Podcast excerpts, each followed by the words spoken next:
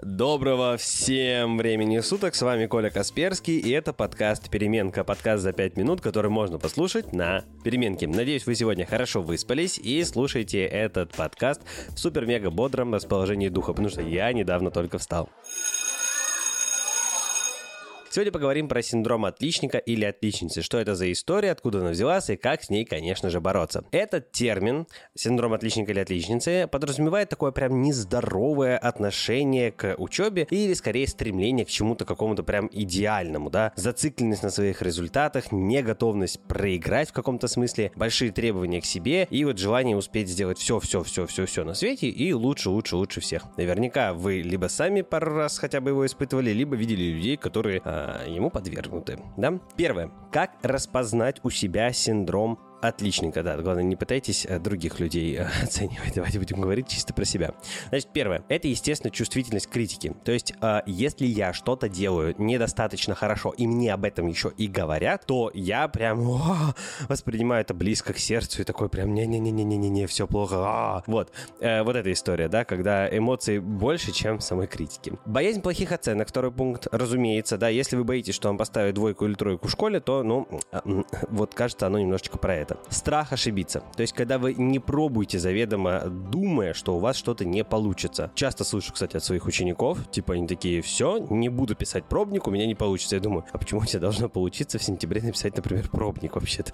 Вообще-то и не должно. Ну, ладно. Отказ от любимых занятий из-за учебы. Если вы забиваете на какие-то свои истории, типа там погулять, покушать, поиграть в компьютер в пользу учебы, то это на самом деле не всегда хорошо. Как бы могут вам говорить, что типа учиться это классно, но все хорошо в меру. Еще такие сложненькие пункты, например, зависимость от мнения окружающих. Если вы понимаете за собой, что вам очень важно, что скажут про вас другие, тоже такой сигнал, да. И невосприятие успехов окружающих. Вот это, кстати, вообще э, довольно сложная история. Это когда вы как бы себе не прощаете, что у других получается, а у вас по какой-то причине нет. У меня такая штука на самом деле есть. Я смотрю на других, наверное, даже, я бы сказал, смотрел на других и такой думал, о боже, почему они все такие классные, как они это делают, почему я не такой крутой. В общем, друзья, давайте, э, тема э, больная для меня тоже, поэтому будем с ней разбираться. Как я и сказал, раз он есть у меня, да, то есть у взрослых тоже такая история бывает, она относится не только к учебе, то есть этот вот синдром отличника, он с вами может на самом деле на всю жизнь остаться, поэтому, ну, обратите на него внимание. Вот, э, он повышает вот самое неприятное, что вот эта тревожность появляется за то, что я недостаточно хорош, а надо бы быть достаточно хорошим. И вот этот вот критерий достаточной хорошности, он на самом деле очень-очень сильно размытый. Да, он именно заключается в том, что я лучше всех. Ну, нельзя быть лучше всех, но ладно. Откуда берется этот синдром? Ну, первое и самое понятное, это нехватка внимания от близких людей, какого-то э, подтверждения значимости, знаете? То есть,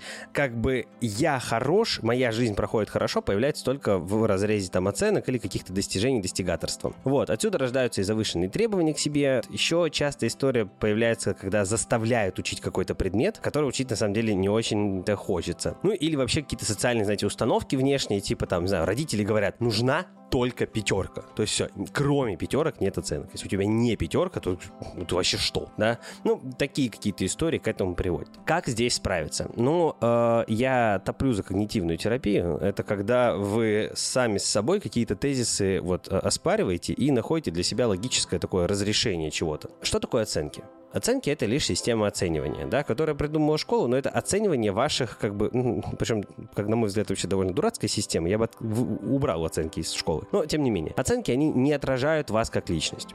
Вот. Это важно понимать. Можете об этом подумать. Дальше. Важно снизить вот эту важность всего этого дела и дать себе право на ошибку. Важно уметь себя ни с кем не сравнивать. Научиться радоваться любым результатам. Видеть свои сильные и слабые стороны. Ну и в целом если мы говорим про учебу, то спросите себя, а зачем вы вообще учитесь? Вы учитесь для того, чтобы как бы исключительно пятерки получать? Или, может быть, чтобы знания получить? Или чтобы что-то уметь? Или что? Короче, задайте себе вопрос, зачем вам это? Да даже чувство вот этой тревожности. Зачем оно вам? М?